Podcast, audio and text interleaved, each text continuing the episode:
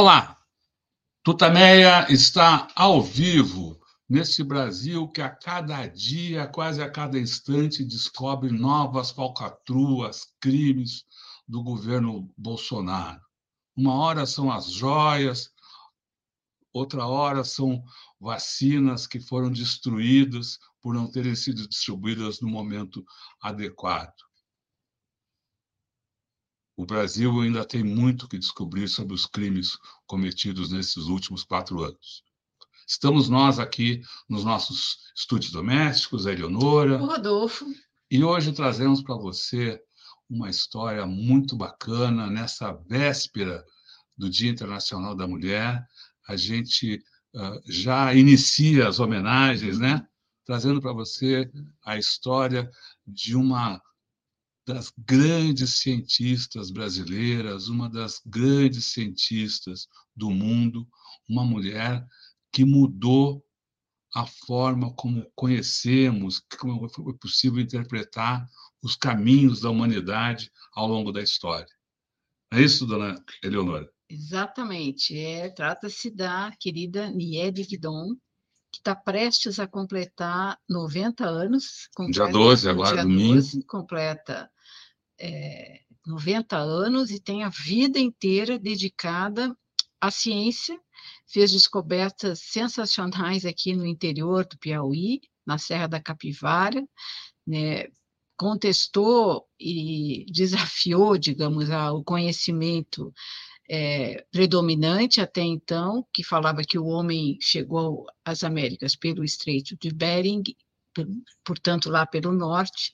Ela contesta, ou diz que talvez não tenha sido só por esse lugar, deve ter sido pela África também, fez achados né, que é, sustentam, sustentam essa, essa, essa teoria, enfim, e que mostram que o homem estava na, na América do Sul muito antes do que é, as teorias anteriores afirmavam.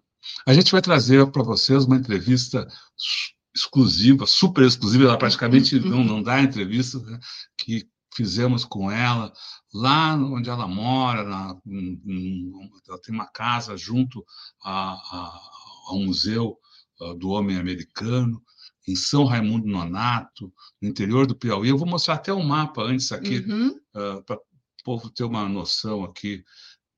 Uh, então, eu, são milhares de quilômetros de São Paulo. 2.200 quilômetros de São Paulo, 525 quilômetros de Teresina, no Piauí. É, e lá se encontra a maior concentração de vestígios ancestrais do mundo. E, do, e, e dois parques fabulosos, dois parques nacionais fabulosos, o Parque da Serra das Confusões e o, e o Parque da Serra das Capivaras, que é onde estão uhum. esses achados. Eu acho que é legal a gente mostrar um pouco do cenário. A gente teve, bom, claro, a gente esteve lá então, há pouco, ah, no, em meados aqui de fevereiro, e para você ter uma ideia do ambiente, vamos mostrar um vídeo aqui. Uh, eu já vou mostrar aqui para você.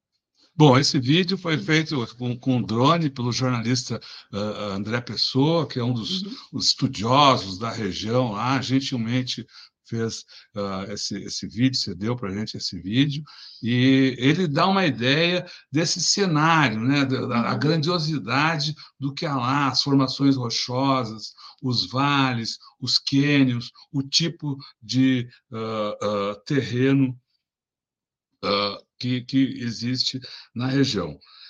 A gente agora pode contar um pouquinho mais do que, que é isso? Vamos É, é uma região, então, de transição entre a Caatinga e a, e a Amazônia. Lá, antes, anteriormente, foi uma transição entre a Mata Atlântica e a região amazônica.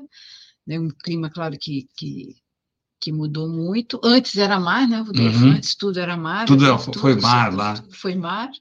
E até e a gente vê, né, a gente, a gente, é, nos é, né? tem, tem lugares em que a, a areia do mar, é piso e areia do mar. É. E, tem, e tem áreas que a gente, uh, olhando do alto das montanhas, percebe, não, não o mar, mas percebe uh, uh, rios uhum. que existiram por, por ali, né? caminhos da água, né? Uhum. Caminhos da água. Né? Uhum. Eh, e no, no nos, nesses dois museus aí, o Museu do Homem Americano e o Museu da Natureza, que meio que reúnem o, o, o essencial, o núcleo das, das, no museu, eh, também conta a, a pré-história disso, que é o que a gente pode mostrar, contar, falar para você agora. É... É, a gente visitou, primeiro nós vamos mostrar aqui alguma coisa que a gente leu lá no Museu do Homem Americano, é, que fica, então, em São Raimundo Nonato. É, é um museu que concentra né, os achados arqueológicos é, feitos, feitos na região. E conta um pouco, então, daí a, a, o que, que é o Parque Nacional da Serra da Capivara. A Eleonora vai ler enquanto eu coloco aqui na tá. tela o, o, esse mesmo texto. Vou ler aqui o que... Gente... Espero que dê para você tá. ler. O Parque Nacional da Serra da Capivara é uma fronteira ecológica entre a depressão periférica do Rio São Francisco e a bacia sedimentar Maranhão-Piauí. O clima atual da região é semiárido, caracterizado por uma estação de chuvas e uma estação de seca. Nós somos nas chuvas agora, né? uhum. né? Mas há épocas em que, em que pode transcorrer período de dois a cinco anos sem chuva sem chuvas. Esse tipo de clima favorece uma vegetação, a caatinga, que perde suas folhas durante o período de seca e as recupera com o início das chuvas, originando uma metamorfose na paisagem. Em épocas pré-históricas, as condições ambientais eram diferentes. Um clima tropical úmido perdurou até cerca de 10 mil anos atrás, permitindo o desenvolvimento da vegetação abundante, que garantia as condições de alimentação para uma fauna majoritariamente herbívora. Durante milênios, espécies da megafauna existiram na região e coabitaram com os grupos humanos. As principais espécies da megafauna eram a preguiça gigante, o tigre do dente de sabre, o mastodonte e o tatu gigante, ao lado da fauna gigante, conviviam as espécies de pequeno porte. Esse clima tropical úmido perdurou até cerca de 10 mil anos atrás, quando as chuvas diminuíram e o clima semiárido se instalou. Nesse período, a vegetação diminuiu e as fontes de alimentação se tornaram escassas. A megafauna desapareceu totalmente da região, junto com as espécies dos ecossistemas úmidos. As transformações da vegetação e a extinção de parte da fauna não afetaram a sobrevivência dos grupos humanos, que tinham como fonte de alimentação as espécies de pequeno porte que sobreviveram. Bueno, então, e são dessa, desse período, né, ou, ou, de boa parte desse período, boa parte das, das descobertas uhum. uh, de, de NED, né? as uhum. descobertas que começaram uh, no final do, do, século passado, né? nas últimas décadas né? Uhum. Uh, do século passado, e mudaram uh, mudaram a, a uhum. cidade, mudaram, como eu falei, mudaram o, o, o, conhecimento do mundo lá. A gente vai mostrar agora, ainda antes da, da entrevista, para você, ter, você ter uma ideia do do, do, da, das descobertas, uma, uh, uma entrevista rápida que fizemos com o guia que nos acompanhou né, uhum. no, uh, uh, nos parques. Lá só pode entrar com guia, é uma, uma forma de preservar a, os achados, né? E a gente foi exatamente nesse que foi o primeiro sítio, né? Uh, eh, eh, trabalhado lá uhum. pelo, pela equipe da, da Nied uh, Guidon. Vamos ouvir aqui, então, a fala do Júlio Bastos Gonçalves Júnior, que mais conhecido como Júlio Filho.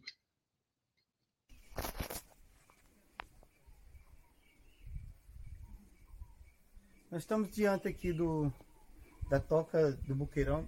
Nós estamos no desfiladeiro da Capivara, né? onde foi os, o primeiro local que a doutora Niede veio com seus trabalhos. Nós estamos aqui no primeiro sítio que ela visitou, que é a Toca do Paraguai. Ah, aqui nessa, nessa região aqui foi o lugar da primeira escavação que ela fez, encontrando é, dois esqueletos humanos, né, fossilizados, um de 7 mil e 8 mil e poucos anos. E conta-se uma história aqui desse local que foi aonde revela é um, um acontecido que aconteceu é, na cidade de Coronel José Dias, que antes era chamada é, de Vaze Grande. Né? Diz que tinha um, um pistoleiro que chamava Roxinho, é, que matou alguma, algumas pessoas na região. E conta-se um fato aqui que aconteceu, que a, a, o pessoal da comunidade conta que os maniçobeiros, quando vieram aqui uma certa feita armar suas redes, cavaram aqui, onde tem os fósseis, encontraram esses ossos humanos. E aí foram na delegacia dizendo que tinha sido Roxinho que tinha matado uma pessoa que tinha sumido lá da região e estava enterrado aqui. O Roxinho foi preso. Quando a doutora Niede chega aqui na região, que faz a escavação, que dá uma datação bem mais antiga, então revela-se que não foi o Roxinho que tinha matado as pessoas que estavam enterrado aqui, tá? Então o Roxinho não foi culpado desse esses aterramentos que aconteceu aqui. Pode ter pagado pela prisão por outras coisas que fez, mas acusado por essa que a doutora Niede revelou aqui.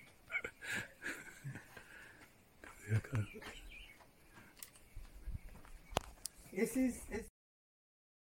Olha aí, ó, mais outro benefício aí das pesquisas arqueológicas. Né? Se você a história do Roxinho, se você uh, não sei se deu para ver uh, no, no, no, equipamento que você está assistindo aí, mas na parede já na, nas paredes ali da, da, naquelas roças já tem algumas das inscrições uh, dos desenhos da arte rupestre feita lá na Serra da Capivara. A gente vai mostrar outros Vou mostrar só mais uma, uma fotinha aqui de um dos, dos que é o. É, só para ter uma ideia aqui. Olha só. Uhum. Uh, mas com isso acho que a gente pode comer, como, é, entrar. Ah, explicar. Ele, ele falou dos maniçobeiros, é. né? Talvez nem, nem, todo mundo saiba o que é isso. Né? O que são esses, é, uhum. esses, esses trabalhadores, né?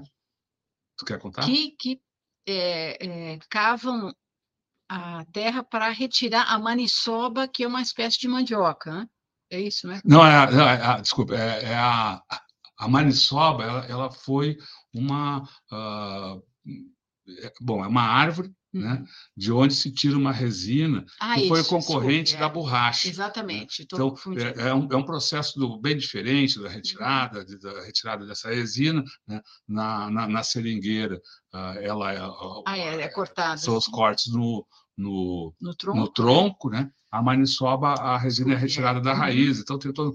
Mas os, os maniçobeiros, então, são esses uh, uh, seringueiros aí são os, uhum. né, dessa região são os, os, os maniçobeiros que uh, há séculos né uhum. e, uh, vinham teve esse ciclo da borracha ela foi uma, uma, uma sequência do ciclo da borracha e, e, viajavam por tudo andavam por tudo lá uh, uhum. desbravando a região e retirando então essa resina da da maniçoba eles provavelmente foram um dos primeiros a ver essa, essas artes né?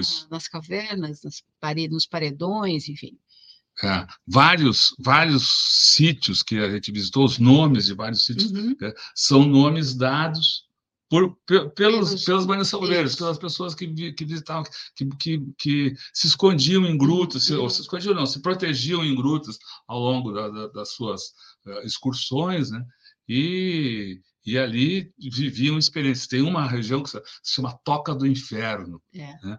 É, é lindo o lugar. É lindo o lugar e é, é por causa dos, dos, dos barulhos que, se, que, que, eles ouviam, que ainda se, se hum. ouve. Né? Bom, com isso, Bom, vamos. Rodeando, rodeando, rodeando, rodeando. Está na hora de contar aqui, trazer a entrevista uh, com a Nied. A entrevista então, foi realizada no dia 11 de fevereiro, né? uhum. de manhã cedinho. A gente já há alguns meses. Bom, eu queria entrevistar a Nied, acho que já faz mais de 10, 15 anos, que mais de 15 anos com certeza, que a gente, que eu, ainda na Folha, que tentamos, não, não deu. Agora a gente, ah, no Tameia, fizemos vários convites para ela, quase que acertamos no ano passado, e quando a gente estava chegando lá, um e-mail, um e-mail, mandamos um e-mail na véspera, ela falou, pode vir amanhã aqui. 8h20. 8h20. E a gente estava lá. Estava lá, um pouquinho antes até, uhum. e começamos assim a conversa nesse dia ensolarado, aqui, quente, gostoso aqui no Piauí. Você está prestes a completar 90 anos, falta pouquinho para o seu aniversário. Muito, muito pouquinho, um mês e pouco, nem um mês. O que, que você pensa, olhando a sua trajetória, tantas realizações, tantas, enfim, tantas revoluções que você provocou, o que, que é mais bacana que você... Não, acho que eu fiz na vida tudo que tinha vontade de fazer e fui uma, realmente escolhi aquilo que eu queria né? e consegui realizar as coisas que eu tinha na cabeça. Talvez, né? Então, já colocamos. Quer contar mais alguma coisa dela antes de a gente colocar o vídeo? Então, aí foi o, uhum. esse início, né? O, o é. aniversário, essa uh, a sua fala dela. E, uh... Ela nos recebeu, então, na, numa casa que fica próximo, junto ao, ao Museu uh, do Homem Americano. É uma casa muito agradável, com varandas, muita vegetação, é, muitos bichos, né, Rodolfo? Muito... 16 gatos e quatro cachorros. Quatro cachorros, com ela, e passarinhos que ficam ali cantando no jardim. É um lugar realmente muito, muito agradável. A Aniede, então, nasceu é, no dia é, 12 de março né, de 33, em Jaú, aqui em São Paulo. É filha de pai francês e mãe brasileira, é formada em História Natural pela USP e, em 1959 e depois fez doutorado em Pré-História é, pela, pela Sorbonne, na França. Então, que ela conte um pouco das suas. Uhum. É, então, agora nós vamos aqui este vídeo aqui. Que ela conta um, um pouco das descobertas, né? Uhum. E como é que começou o seu interesse pela, pela arqueologia? Como é, que, como é que foi a sua assim a sua virada para essa para esse caminho que deu é, tantos frutos? Acontece que eu, eu trabalhava aqui em São Paulo no Museu do Ipiranga, não é? Uhum. E a, depois, quando foi o, o golpe militar, as pessoas que trabalhavam na USP, não sei porquê, foram todos denunciados como sendo comunistas, isso daí. E aí um, um, general que era amigo de uma tia minha avisou que eu ia ser presa, porque foi quando prenderam muitas pessoas, né?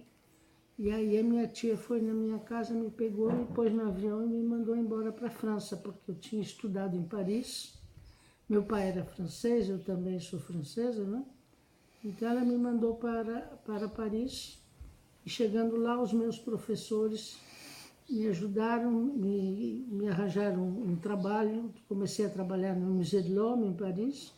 E daí fiquei em Paris até vir para cá, quando eu já estava aposentada, né? E por que, que a senhora ia ser presa no golpe de 64? Porque todo mundo da USP era considerado como sendo comunista. Eu uhum. nunca fiz política, não gosto disso, não acredito nessas coisas, mas o pessoal da USP e alguém, não sei quem me denunciou, não? Uhum. Porque muitas pessoas denunciaram para ficar com o lugar, porque daí pessoal da USP teve que ir embora, ou foi preso, e daí abriu espaço para outras pessoas, né? E, e aí, indo para Paris, é que a senhora abriu, digamos, o seu interesse para essa, para essa área? Ou já Não, já, tá- já já estava, estava né? Já estava, já. mas hum, já estava tra- trabalhando com É, porque arqueologia. em Paris eu trabalhei, eu fui aluna do Leroy Gourand, Annette Ampère, então eu tive interesse pela arqueologia logo cedo, né? E esse lugar, E por quê? O que, que, que, que a arqueologia mexeu com a senhora? Porque eu acho muito interessante.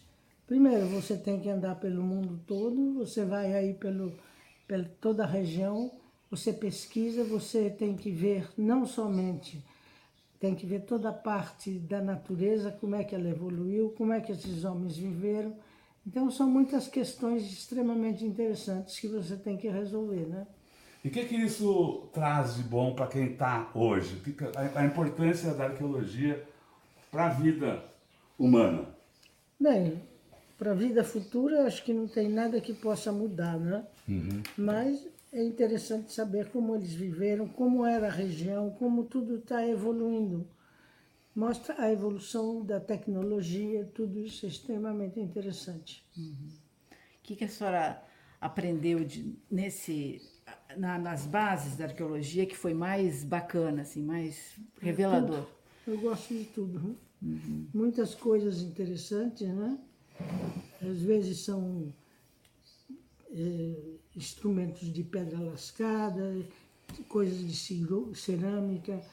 Descobrimos aqui enterramentos extremamente interessantes, como eles colocavam os mortos na terra e todo, toda aquela tradição que havia, né?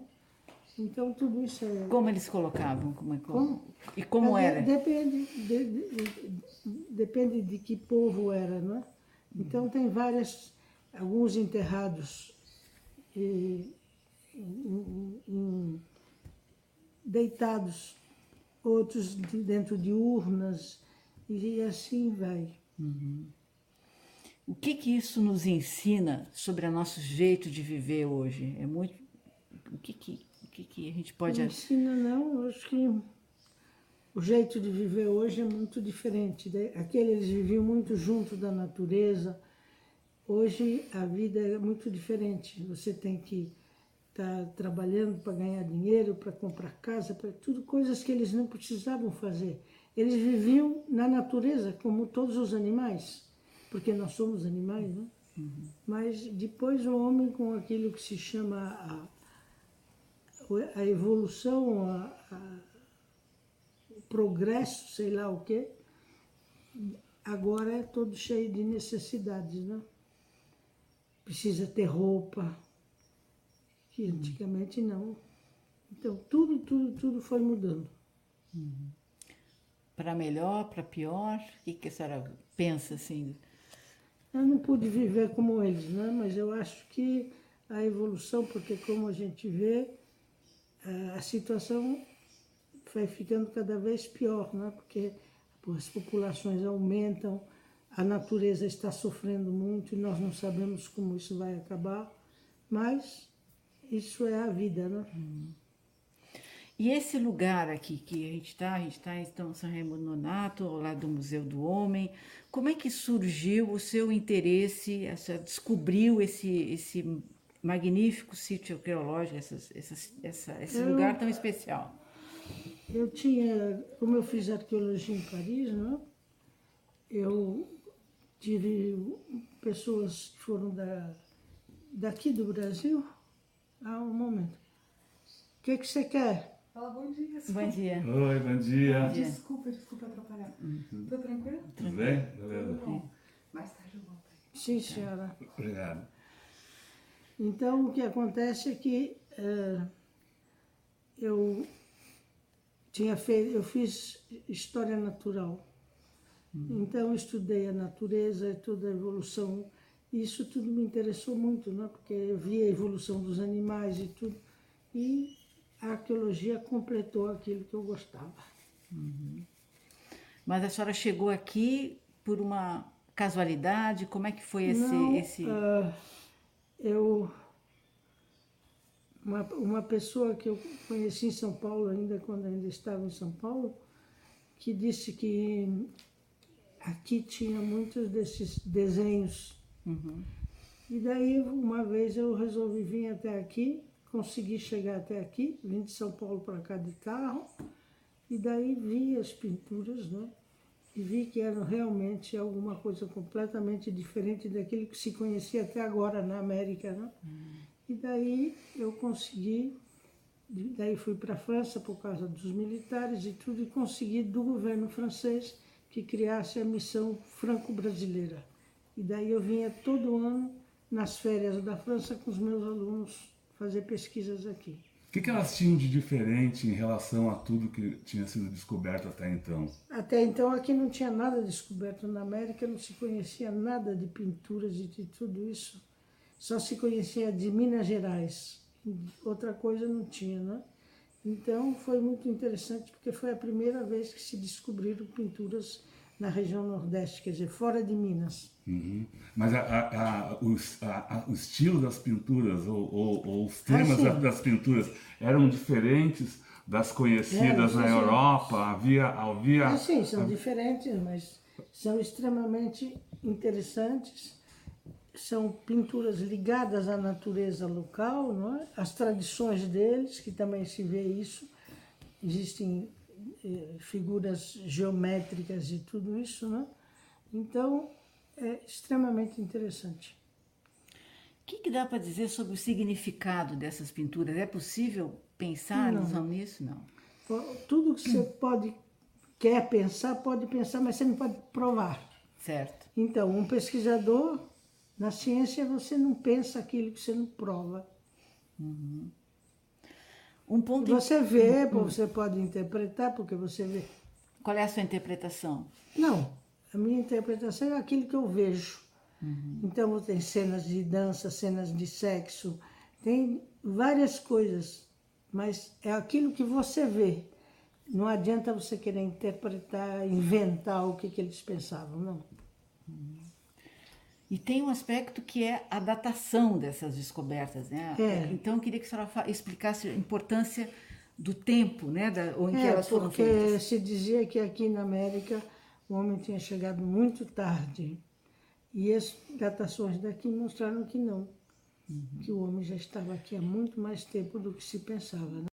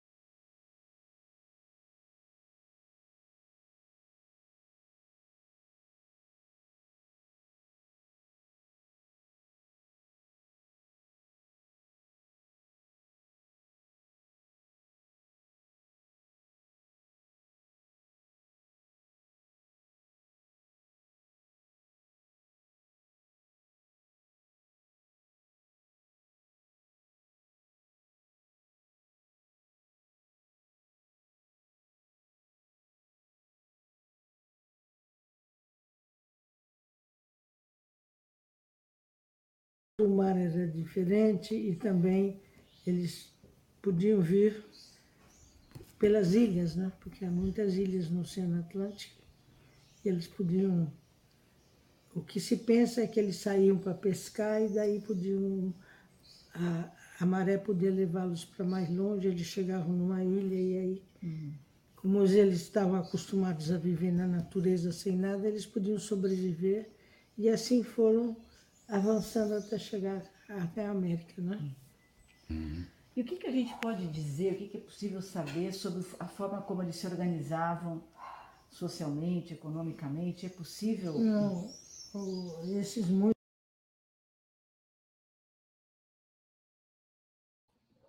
Pessoal, desculpe aí, a gente ficou sem som um, um período aqui uh, em que a gente trouxe uh, informações sobre uh, o, aquilo que a, que a tinha falado no, no, no, na, na, parte anterior do vídeo, sobre os dados uhum. que mudaram a história, né, que uhum. mudaram o conhecimento. Eu vou trazer aqui, então, esses, essas informações de uma forma um pouco mais resumida, é, diz o seguinte: ó, uh, a grande questão é a seguinte: uh, o conhecimento até final do, do, do século passado, década de 70, uh, dava conta de que a, a, a, ocupação da América do Sul ocorreu, teria ocorrido a partir de migrações que chegaram à América pelo norte. Esse era o conhecimento absoluto. Uh, os achados de NED mostram que, uh, além disso, né, houve também essa, uh, esse, essa outra migração. E, e aqui os dados são os seguintes: né, os dados que mudaram a história. Carvões encontrados no sítio do Boqueirão da Pedra Furada deram datações de 25 mil anos. No sítio do Caldeirão dos Rodrigues, uma datação deu 18.600 anos. A teoria mais aceita, elaborada nos anos 50, afirmava que o povoamento das Américas havia sido feito a partir da Sibéria por grupos que teriam atravessado o Estreito de Bering e chegado até a costa pacífica da América do Norte, por volta de, mil, de 15 mil anos atrás. Esses grupos teriam se espalhado pela América Central e atingido a América do Sul por volta de 11 mil anos.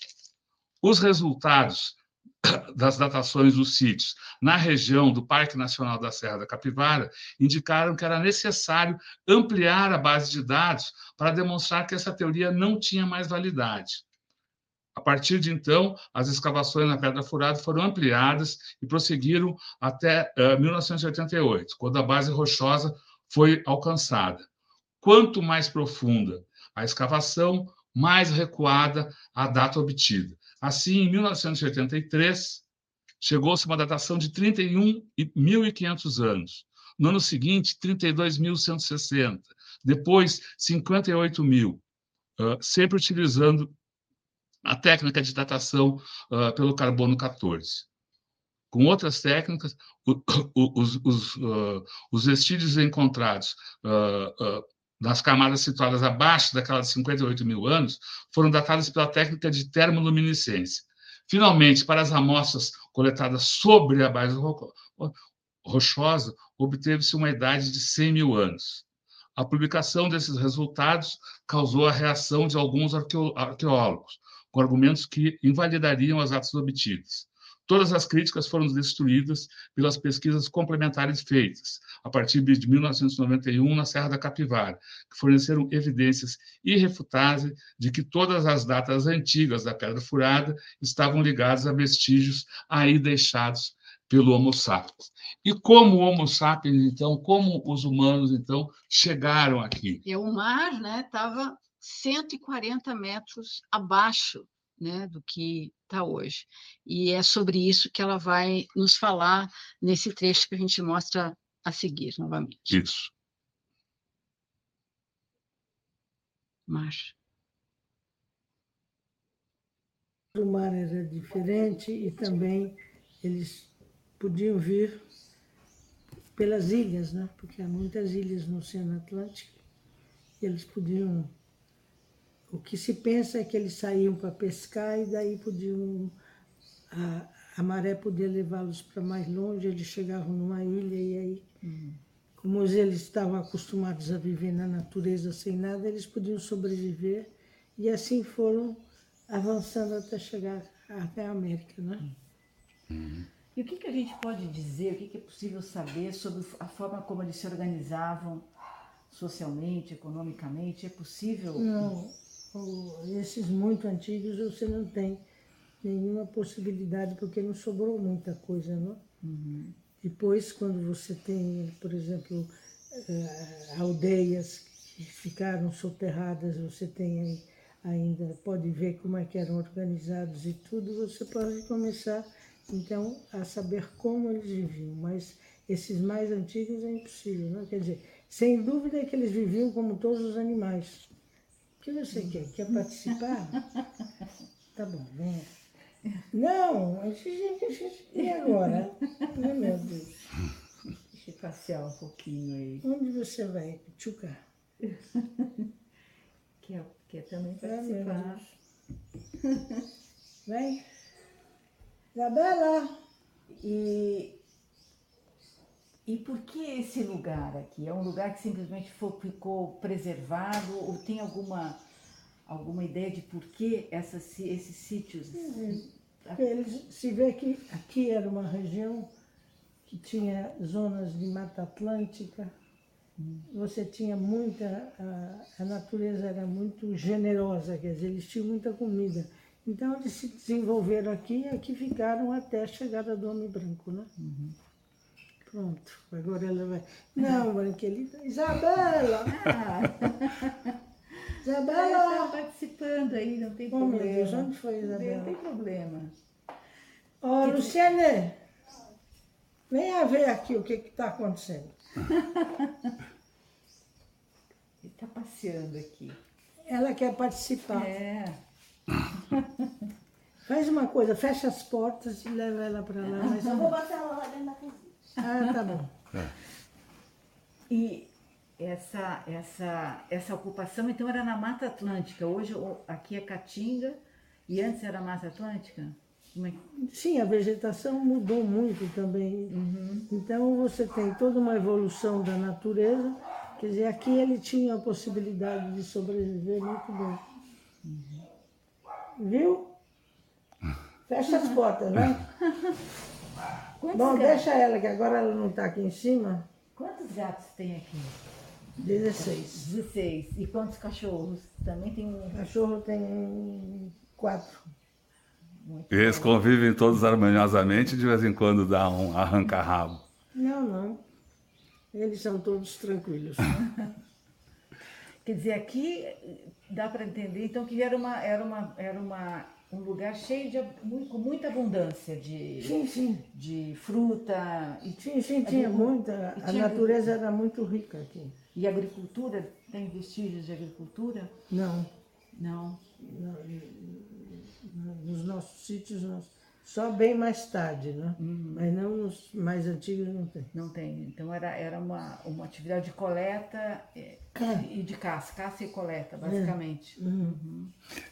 Então, vamos, se a senhora pudesse contar então o processo de descoberta e construção aqui de todo esse ah, ah, enfim, sítio de preservação. A senhora começou contando que ah, veio, conheceu as, as pinturas lá na, na, na- na Pedra Furada, e a partir daí, como se desenvolveu a, Aí- a- a construção aqui do. Eu fiz o meu relatório para a França e consegui que a França criasse Missão Franco-Brasileira. Então eu tinha dinheiro para vir todo ano com os meus estudantes.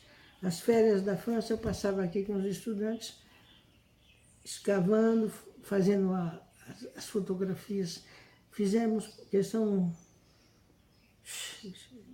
quantos sítios com pinturas, agora até nem sei mais, tantos são. E aí nós fizemos Logo que a senhora começou, a senhora falou em 453. É, por aí. E daí então nós fizemos as fotografias de todos esses sítios. Foi, foi um trabalho que foi feito nos primeiros anos, né? E, e, e as escavações, para poder datar, saber quem eram esses povos. E, A senhora ficou surpresa com o que encontrou? foi a sua reação quando percebeu a magnitude desse, desse sítio? É, sim, eu achei que era natural, quer dizer, uma região um meio ambiente muito favorável, era natural que o homem tivesse se desenvolvido aqui, né? E aí, quer dizer, a senhora fazia essas pesquisas com seus alunos e a ideia de criação de um parque, como é que isso foi se Sim, porque construindo? eu via a quantidade de sítios com pinturas e a região, eh, as pessoas que moravam aqui eram, viviam em geral da caça. Caçavam muito e, eh, e também faziam, eh, queimavam muitas coisas, que causavam incêndios e tudo. Então nós vimos que era necessário para preservar isso que fosse criado uma área de preservação. E daí conseguimos que fosse criado o Parque da Serra da Capivara. Isso, essa, a criação desse parque eh, gerou, ah, quer dizer, a área era pública, era parte pública, parte privada? Não, como é que não. foi esse, esse... Acontece que era uma região onde praticamente ninguém morava aqui, muito poucas pessoas, a população era muito pequena e, em geral, eles moravam perto da cidadezinha, porque era uma cidade muito pequena, né? De maneira que a região era toda sem propriedade, era Era do- da União? da União. Então não houve dificuldade nenhuma de criar o parque, né? E, e esse- essa criação do, do- do parque teve a- um, um apoio de, de financiamento externo, financiamento federal? França. Como é que foi? Foi a Não, França? não. Quer dizer, a França que ajudou, né? nós víamos aqui todo ano. E depois, então, no- não era o ICMBio, como é que se chamava? Daí, Sim, então, antes do criaram, ICMBio. Aham. criaram o parque, né? então começou a ter. Mas no início, realmente, a fundação é que colocou várias guaritas com pessoas tomando conta. E era a fundação que se ocupava do parque. O parque sofria ameaças, sofra ameaças de, de, de quê? De, são, é, é a mineração, é o pessoal da Não, agricultura, quem é aqui que era caça. caça? É porque aqui o, o pessoal vivia da caça. Então caçavam muito, entende? E daí com o parque foi possível ter uma lei proibindo caçar lá dentro. Mas teve, teve um, um- um- histórias de ameaça à senhora, à sua vida, até uma, uma reação. É, O que, que aconteceu? Conta aquela história os gente. aí, acontece que quem vivia da exploração do parque eram as pessoas que tinham dinheiro, né, que pagavam para ir para lá dentro caçar e fazer várias coisas. Então, o que nós fizemos foi comprar a briga. Então, daí disse- vieram me avisar que estavam contratando alguém para me matar. Eu fui e falei com as pessoas que eu sabia que estavam nessa coisa, dizendo, olha, vocês podem me matar, mas eu já deixei dinheiro para pagar alguém que vem aqui acabar com vocês todos. Daí eles sossegaram. Que foi assim uma briga bem, e quando eles viram que eu não, não, não ia fugir, que eu ia continuar aqui, eles decidiram e depois também entenderam que o parque trazia turismo para a região, trazia dinheiro, porque a região mudou muito com o parque. Aí tudo se acalmou. É, a- o, o parque acaba sendo um fator de, de Sim, dinamismo econômico É, enorme. né? é o- é a fonte de emprego, porque Aham. aqui então foram criados hotéis, tem o, turismo desenvolveu muito a região, né? Então eles entenderam que era uma maneira de ganhar dinheiro. Daí se acalmaram.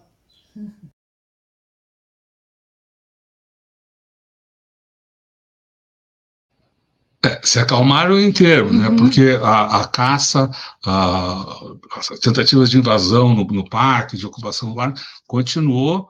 ó, e, a- e- e- e- o parque precisa da guarda ah, que, que, que, que lá existe, né?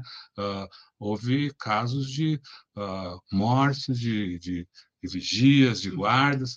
Um deles uh, uma, uma, uma, vigia, a gente estava a gente estava uh, saindo da, uh, de uma visita a um, dos, a um dos sítios e encontramos lá um marco, né? um, Uhum. um, um monumento, uma placa em memória de uma vigia que foi uh, morta por causa do seu, do seu trabalho. E a gente pediu para o Júlio. Júlio contar o que, que é, como é que foi, um, rapidamente contar como foi aquela história.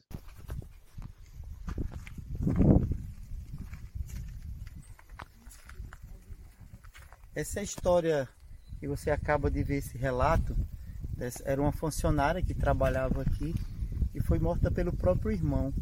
Aqui ele veio, é, ele foi chamado na cidade de São Raimundo Nonato pelo ato que ele estava caçando dentro da área do parque e ele se sentiu revoltado que tinha sido a irmã que tinha denunciado ele. E ele veio até aqui e atirou nela e matou. Por isso que tem essa homenagem, que ela morreu defendendo o parque, porque ela denunciava ele é, do trabalho que ele fazia de caçar dentro da área do parque.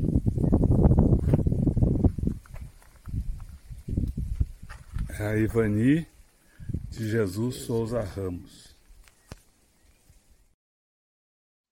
E outra morte, isso foi 2001, né? Essa morte foi em 2001. Outra morte aconteceu em 2017 também de um de um guarda também assassinado é, por caçadores. O guarda que foi assassinado em 2017 é o Edilson Aparecido da Costa Silva. Bom, a gente volta então para para a entrevista com a Nied, em que ela vai agora contar um pouco das suas andanças uh, pelo parque, né? Deixa eu ver.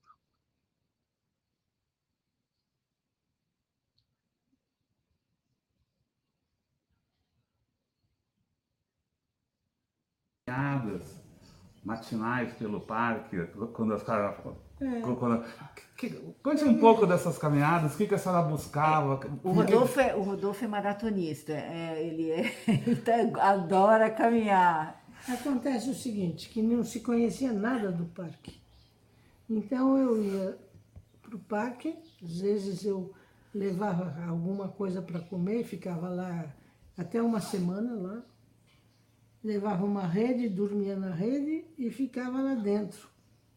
De maneira que eu fui conhecendo tudo assim. Ficava lá, ficava um, até acabar a comida, daí eu voltava e passei muito tempo dentro desse parque. E aí eu ficava andando lá. Houve um dia que eu andei cerca de 100 quilômetros. Barbaridade. Para ir ver um sítio, porque as pessoas que moravam lá me diziam, ah, lá tem esses desenhos. Daí eu ia até o lugar onde eles diziam, né? Os caçadores que uhum. eles conheciam essas coisas. Uhum. E, e, e, a senhora passou por algum perrengue, assim, alguma situação de, de medo nessas suas andanças? Portanto, não, não. teve algum bicho, alguma coisa? Alguma... Não, não. Tinha, e tinha um lugar onde eu chegava com o meu carro, deixava o carro, porque daí eu ia a pé. E ali, quando eu chegava com o carro, tinha uma onça. Hum. Todo dia, quando eu chegava, ela vinha e ficava me olhando. Eu descia do carro, ah. conversava com ela e ela nunca me fez nada. O que, a senhora conversava com ela? É, eu dizia, então, você está bem? Olha, vamos passear juntas. E bobagem.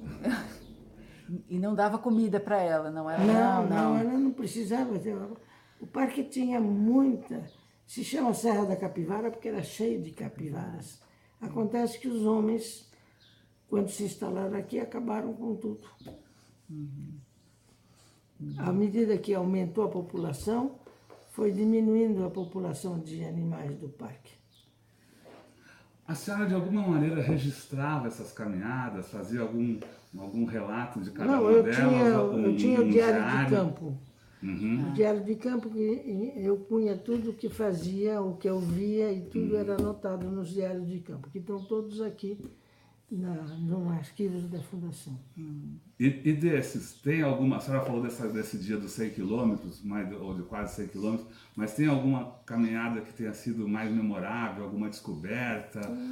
Todas algum... elas foram memoráveis, né? Tinha por exemplo, tinha um lugar aqui que para chegar num sítios lá em cima, que ficava no alto do morro, você tinha um paredão vertical de 450 metros. Eu conseguia subir Uau, sem, segurando. sem equipamento nenhum, subindo Sem na, na- subir, me segurando nas, nas rochas. Uhum.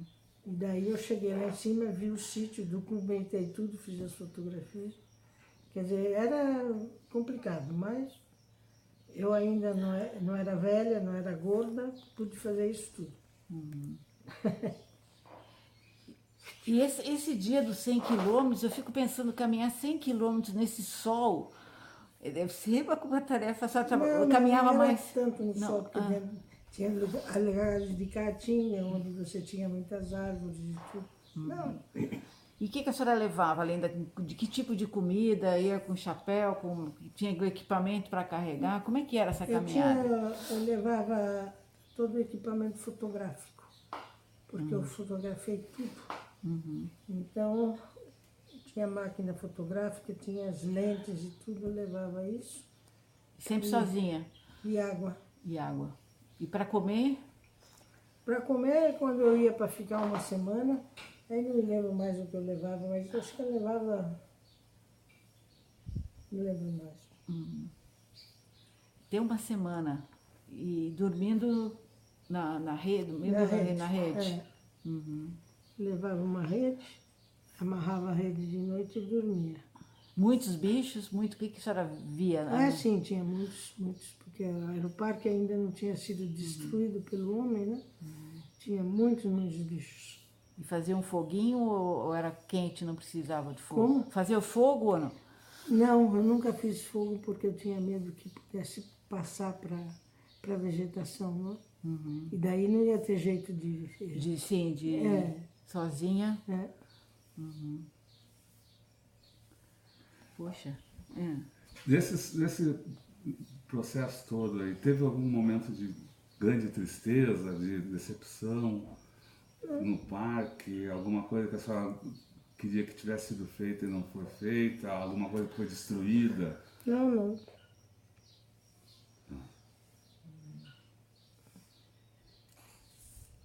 Não. E a alegria? A gente ficou pensando, a primeira pergunta que eu queria fazer aqui é qual foi o dia mais feliz da sua vida? Ah, não sei. Tive tantos dias felizes que eu não posso dizer. Não, não. A minha vida sempre foi muito tranquila, eu sempre fiz aquilo que queria, né? Tudo que eu fiz na vida foi o que eu escolhi, então tá tudo bem.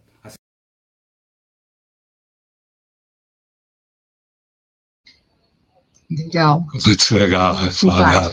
Vou mostrar de novo, ela falou aí da, da- das, das pinturas, dos desenhos. Uhum. Eu vou mostrando aqui os desenhos enquanto Uhum. talvez tu tenha um- Então, ela, ela para a gente ter uma, uma ideia da cronologia né, do, do parque, então, partir de 73, ela, que ela começa a perceber a importância eh, das, dos achados, né, dessas pinturas, dos achados arqueológicos. Né?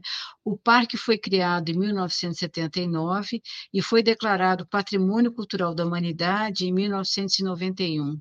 né? O Parque da Serra da Capivara tem 1.354 sítios arqueológicos, 600 sítios, eh, 600 desses sítios têm pinturas, né? no total, ele, o parque soma 129 mil hectares e tem 400 quilômetros de estrada. Né?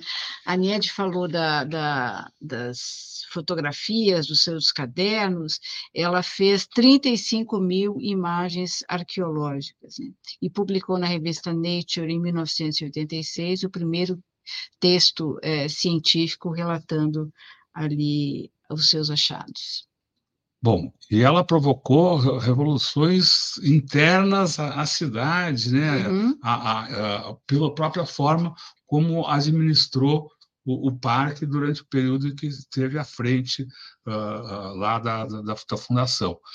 Isso, um pouco disso é o que ela fala no próximo trecho que a gente mostra agora. Que é-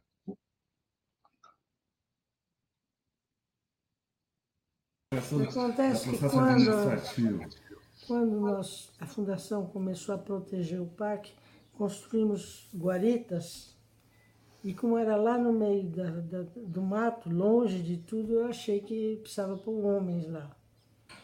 E botei homens nas guaritas. Mas como eu- às vezes eu ia de noite no parque, que eu queria também ver os animais noturnos e tudo isso, eu vi que os homens, o que, que eles faziam?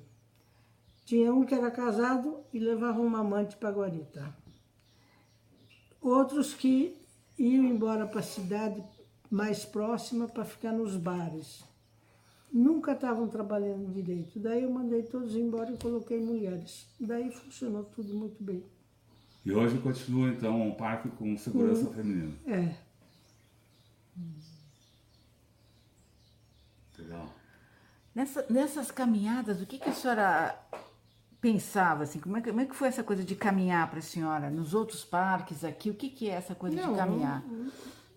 Na realidade, eu não pensava em nada. Eu estava olhando tudo, vendo os animais que eu via, anotava a vegetação, onde é que tinha coisas diferentes, onde tinha fontes de água, tudo isso. Quer dizer, na realidade, essas caminhadas eram um trabalho. Era um né? trabalho. É. E aí depois a senhora anot- ia, ia anotando conforme ia, ia caminhando. É, Uhum. E fotografando e tal. é, fotografei tudo, né? Em relação aos outros parques arqueológicos que a senhora conheceu e atuou, qual é a diferença desse? Que, que, que- como é que a senhora compara assim, Bem, esse trabalho? Não posso, porque eu não conheço muito bem os outros, não é? Mas é, é a diversidade do meio ambiente, porque você tem partes baixas, você tem montanhas, você tem realmente uma diversidade muito grande. E a, a riqueza da vegetação, dos animais, que também a fauna era muito numerosa, Aí, quer dizer, tudo isso, e sobretudo, a quantidade de sítios arqueológicos, é uma coisa. Deve ter tido uma, uma população muito grande aqui, porque tem uma quantidade imensa de sítios arqueológicos. É, é praticamente o único no mundo esse, essa, essa que se conheça. Não, não sei se, se tem outro com tantos assim, mas realmente é uma coisa. notável. Tu- Todo esse debate sobre a ocupação da América que essas descobertas ensejaram, a senhora, a senhora avalia que nesse debate houve muito ah, de discussão política, ou seja, ah, ah, ou, ou- ou- ou os debates foram todos no terreno científico? A negação de que poder, ah, É, porque acontece que os americanos achavam que o homem tinha chegado primeiro na América e que não podia ter chegado aqui, Na América do Norte. na América do Norte. Então, houve muitas discussões, né? Mas hoje, por exemplo, os Estados Unidos já têm também uns sítios bem antigos. Quer dizer, com o avanço da pesquisa, é porque não tinha muita pesquisa ainda, né? Então, o avanço da pesquisa, as coisas foram se acalmando.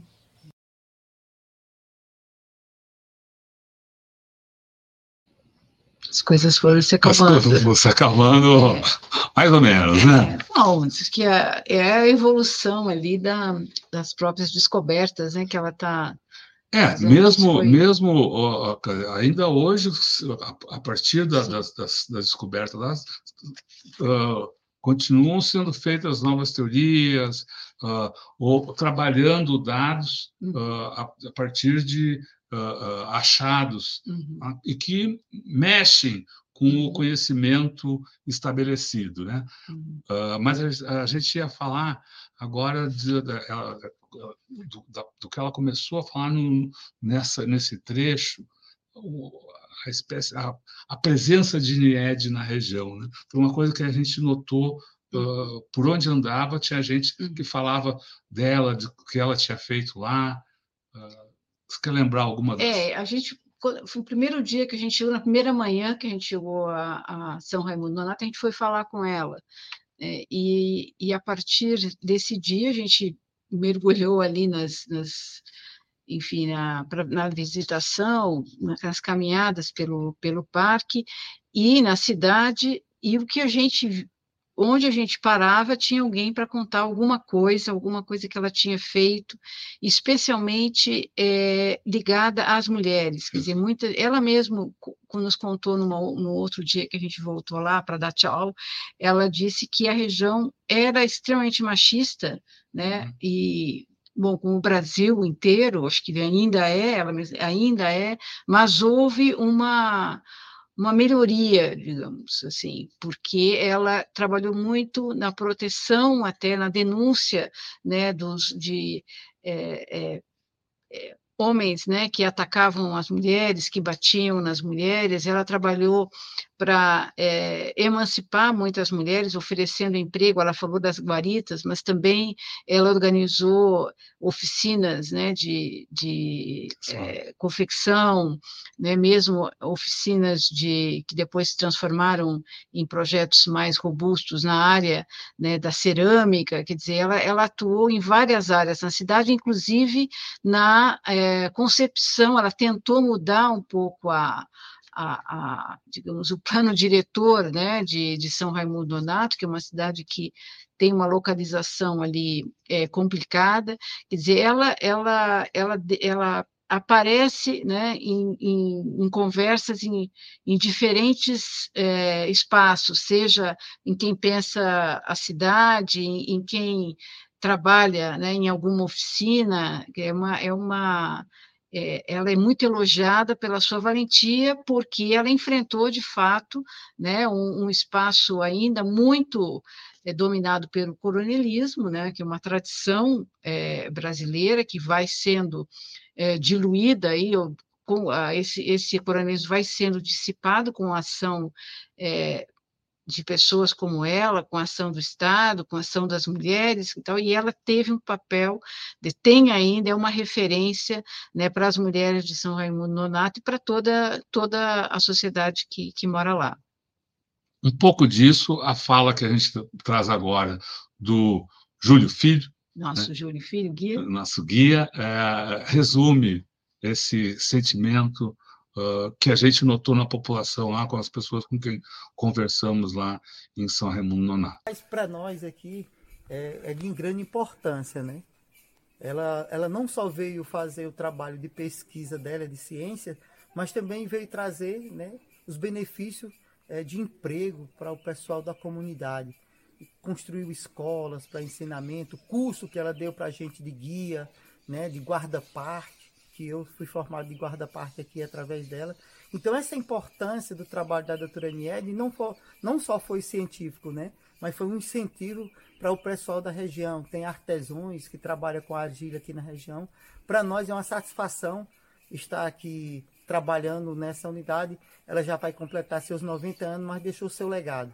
O seu legado para nós que somos. Hoje as pessoas perguntam: a doutora Niede tem família? A família dela somos nós. Os meus colegas chamam ela de vó, vó Niede. Isso são a pronúncia das pessoas que trabalham dentro do parque, os colegas que trabalham comigo no trabalho é, de fiscalização do parque, a gente chama, tratava ela por esse nome. Hoje é dia de nós ir na cada vó, que ela está chamando e tal. Então isso é um carinho que a gente tem por ela e esse legado que ela deixou de empregar muita gente, muitas famílias aqui. A doutora Niede chegou a empregar 300 pessoas né, desde a fundação aqui dentro do parque. Então é gratificante ela muda a história de São Raimundo Nonato, é, com carteiras assinadas, pessoas trabalhando com dignidade para ganhar o pão de cada dia. Esse é o legado que ela deixa para nós, de essa frente de trabalho que ela trouxe para a gente. Ela muda a história de São Raimundo Nonato. De, não, não só. Não né? só, né? Como a gente vem pontuando aqui, a história mostra, e todas as pesquisas, o mundo científico reconhece, ela mudou a história, ela mudou a história de como uh, a gente entende uh, as andanças uh, da humanidade, né, do, do povoamento aqui das, das Américas. Mas o Júlio falou de família, Isso. né? e, e nesse trecho que vamos apresentar agora, Nied conta também um pouco de sua família. Agora vamos para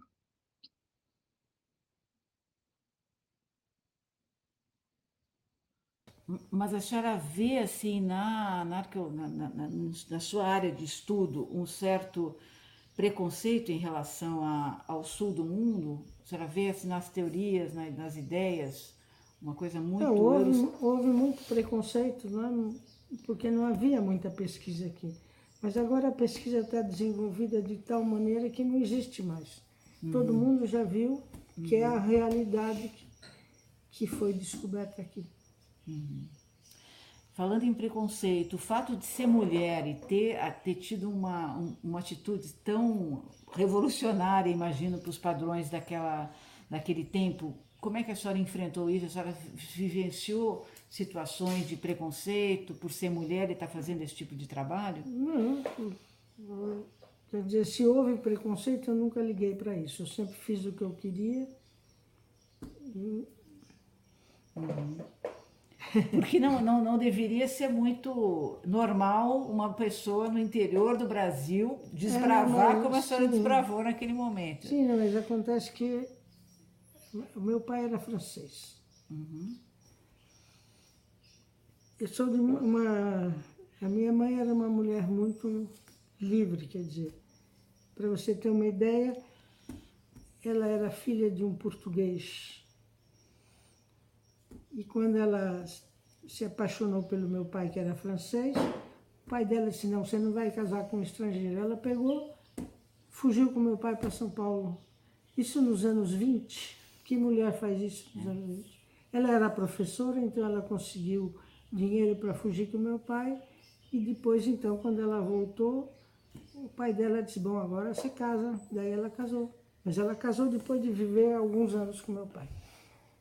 Então, eu sou de uma família realmente francesa, quer dizer, nu- nunca teve essas histórias na minha casa. né? Dizer uma liberdade. Nada, nada, nada. Inclusive, eu não fui batizada. O seu pai, o que, o que que fazia? O meu pai, ele era. Quando a minha mãe se apaixonou por ele, ele, eh, ele era de uma família francesa. O pai dele tinha vindo, vindo para o Brasil, colocou uma, uma firma, ele importava vinhos e produtos franceses italianos e exportava café. Ele- era esse era o que ele fazia. E o meu pai trabalhava lá com ele, né? Aí quando foi embora com a minha mãe, a minha mãe foi para São Paulo e lá em São Paulo ela o preparou para fazer um concurso para um, para um cargo de, de funcionário fiscal de rendas. E ele passou no concurso e era fiscal de rendas. Ela era professora e ele fiscal de rendas. E daí viveram tranquilos. A senhora falou que nem batizada foi, isso era A minha mãe comum. não me batizou. Depois a minha mãe morreu. Eu já tinha que tinha uns 10 anos quando ela morreu. E daí, alguns anos, uns três anos, meu pai casou de novo. E casou com uma mulher que era justo o oposto da minha mãe. Então, primeira coisa, ela ficou sabendo que eu não tinha feito a primeira comunhão, me levou na igreja para fazer a primeira comunhão. Aí o padre disse: Não, eu não posso fazer a primeira comunhão dela, ela não foi nem batizada. Daí ela me fez batizar, me fez fazer a primeira comunhão. E o que eu me lembro é que disseram que, eu não, que tinha que engolir a hóstia quando me deram a comunhão. Tem que engolir inteira, não pode mastigar porque é o corpo de Cristo. Daí botou a. ba- Não, eu, eu disse- mastiguei, que eu disse: Bom, se é corpo, vai sair sangue. Daí não saiu. Eu disse: "Ah, então é mentira, não é corpo. E como é que é a sua, como é que é a sua relação com, com religião? Como é que fala? Olha, a religião, acho que quem quer acreditar, acredita. Eu não acredito. E, aliás, para uma pessoa que fez história natural como eu fiz, arqueologia, é difícil você acreditar na religião, né? Por quê? Hã? Por quê?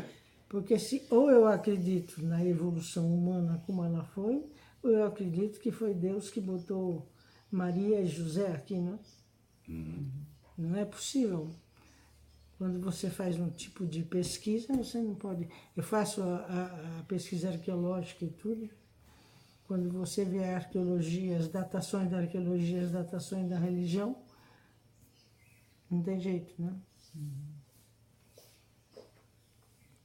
E, e essa, essa, essa ida para a arqueologia começou com ciências naturais e depois para a arqueologia. Como é que foi essa Porque transição? daí, quando os militares tomaram o poder, que eu tive que ir embora do Brasil, eu cheguei na França E daí, na França, uma é, professora de arqueologia francesa me ajudou, porque ela tinha já estado no Brasil, e quando ela soube que eu era brasileira e tudo, ela foi e me ajudou, me, me deu um trabalho com ela e tudo, e daí então eu me integrei na Universidade Francesa. O que, que é mais belo na arqueologia? O que, que, o que, que é mais bacana de. Você assim, não sabe nunca o que você vai achar. A surpresa. A surpresa, né? Não É. sabe. Bacana, hein? A surpresa. Esse foi um dos momentos mais legais aí da entrevista. A gente está nessa, nessa conversa aí, está tá nesse, nesse momento, está no, no passado. O trecho que trazemos agora ah, traz o dia a dia ah, da NIED, que está prestes a completar, como a Leonora falou ah, no início, 90 anos. E o que, que é a ciência para você?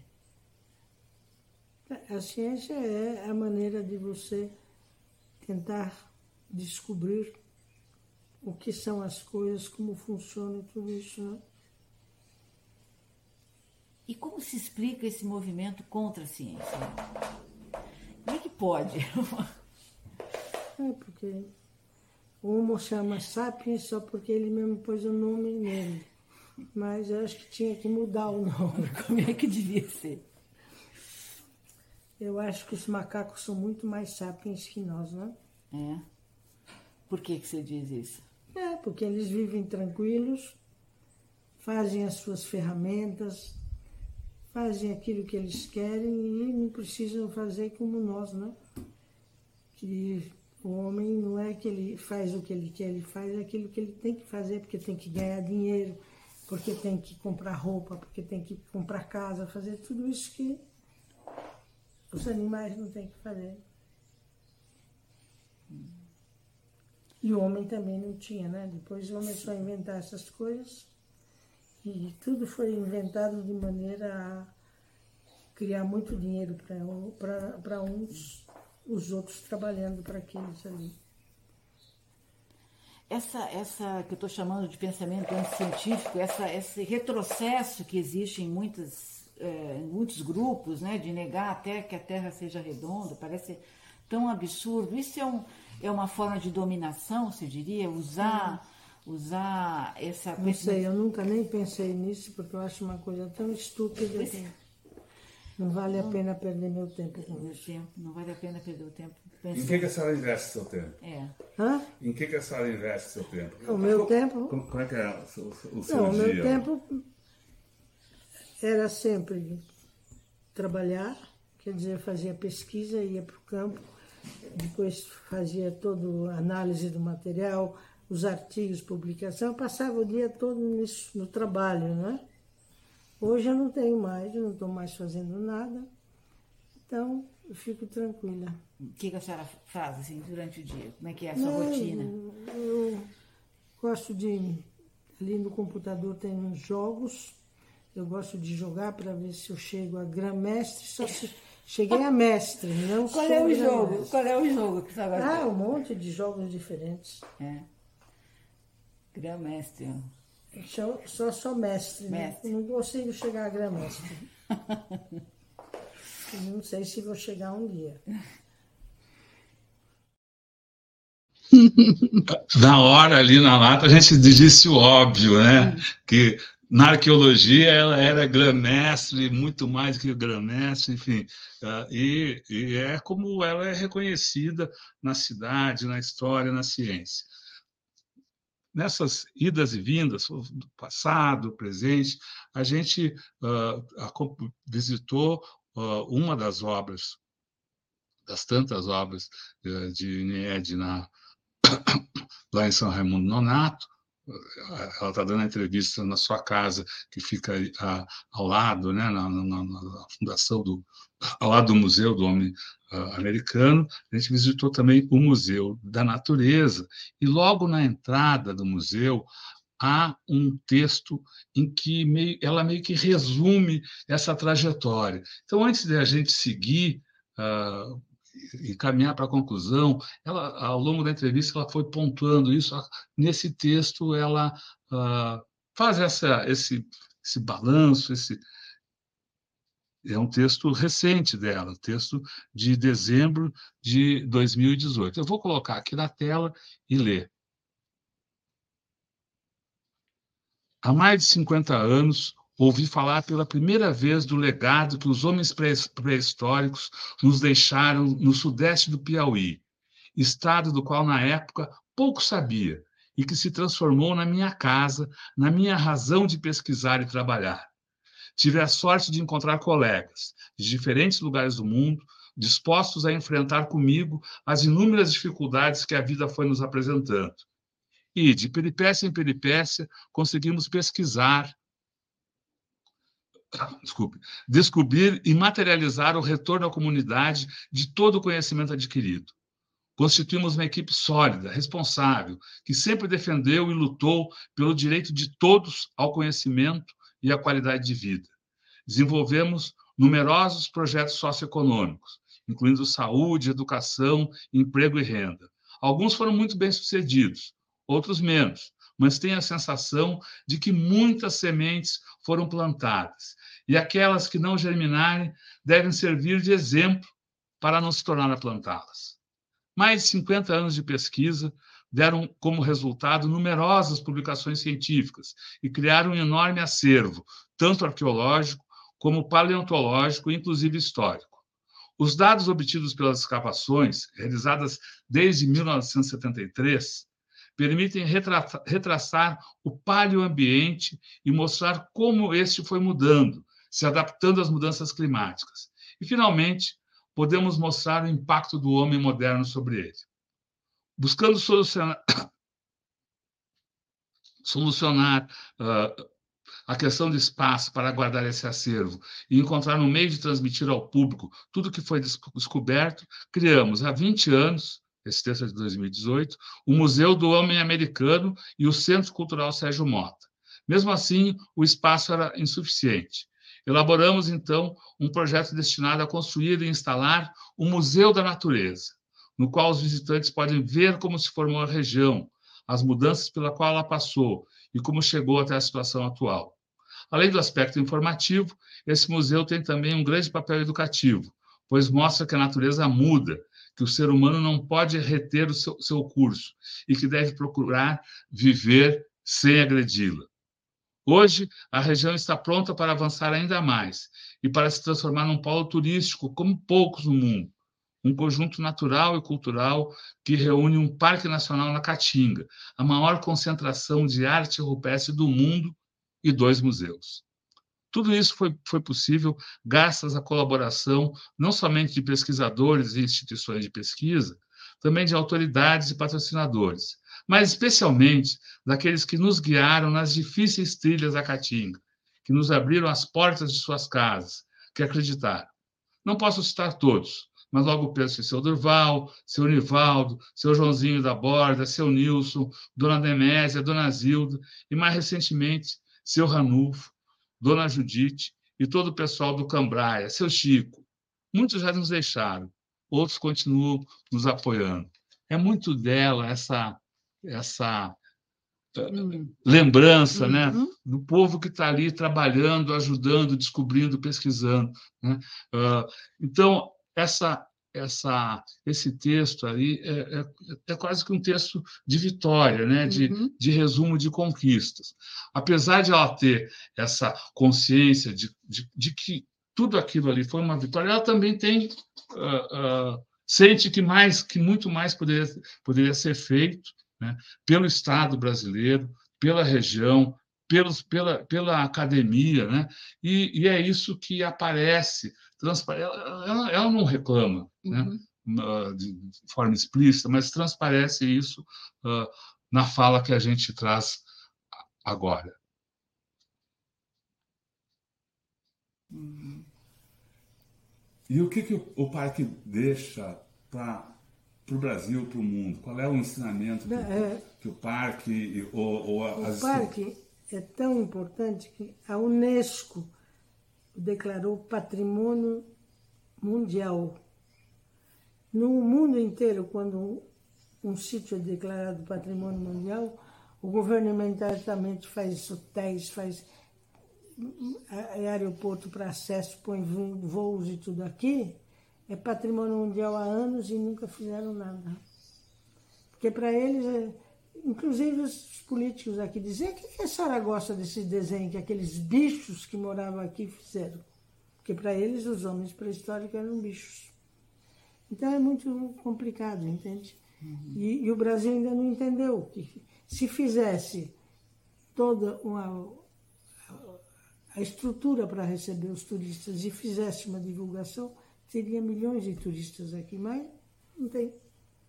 Para começar, não teria nem hotel para todo mundo e nada. E o Brasil não conhece a riqueza que está aqui. É não, não. Uhum. A Unesco conheceu, mas o Brasil não. De fato, a, a uhum. cidade parece estar tá de costas para essas uhum. riquezas. Né? A gente uh, vê muito pouco de citações, de. Uh, até placas. Até é. placas, né? Tem, tem placas em homenagem ao, ao santo, que é uhum. o, o padroeiro da cidade, mas não se vê em placas falando da, da, da, hum. do, do, parque, dos museus. Lá falando no museu, eu, eu comecei uma propriedade aqui, o Museu uh, da Natureza fica em uh, Coronel José Dias, que é uma, uma cidade vizinha uhum. ali a, a, São Raimundo Nonato. Uh, mas, enfim, assim como no IED, a gente ficou surpreso, né? com essa, com, com essa relação aí que poderia talvez ser muito mais uh, amistosa e, uhum. e, e, podia ser muito mais homenageado uhum. do que é. Né. E foi assim que a gente, a gente uh, seguiu a conversa, nos atendeu e nos levou até a porta lá do, do até o portão, portão, até o portão da, da, da, propriedade ali e ali tivemos um as últimas né, uma troca ali de uhum. a gente falou que ia que queria voltar lá para levar como é que foi? Conta aí, é, A gente queria, o Rodolfo perguntou se que flor que ela gostava mais, porque a gente queria voltar lá e levar umas flores para ela, enfim. É, e, e ela disse, ela respondeu assim, é, qual é a flor que ela, a gente mudou, perguntou, qual é a flor que a senhora gosta, mais gosta, né? E ela respondeu, eu gosto de todas. Eu nunca casei porque eu gosto de tudo, não posso escolher um. É a Niete. Ela escolheu a arqueologia, e, acho que, e acho que com isso a gente encerra repetindo aqui um trechinho da fala uh, de um dos momentos da entrevista com Niede Guidon, a mulher que revolucionou a história das andanças, né? Hum. Do, do, do, que conhecemos sobre as andanças do homem, dos, dos humanos no mundo. O que, que, é mais belo na arqueologia? O que, que, que, que é mais bacana de. Você não sabe nunca o que você vai achar. a surpresa. É a surpresa. É a surpresa. E é isso, pessoal. Você pode rever essa entrevista em todos os canais Tutameia. Busque por Tutameia TV e você nos encontra nas várias plataformas uh, de podcast, no Twitter, no Facebook, no YouTube. No YouTube, não deixe de se inscrever no nosso canal, clicar na sinetinha para receber avisos de novos vídeos, divulgar para as pessoas. Você pode também se inscrever no nosso grupo de WhatsApp. O link está na descrição do vídeo. Né? E é isso. Muito boa noite a todos. Tchau, pessoal. Tchau, tchau.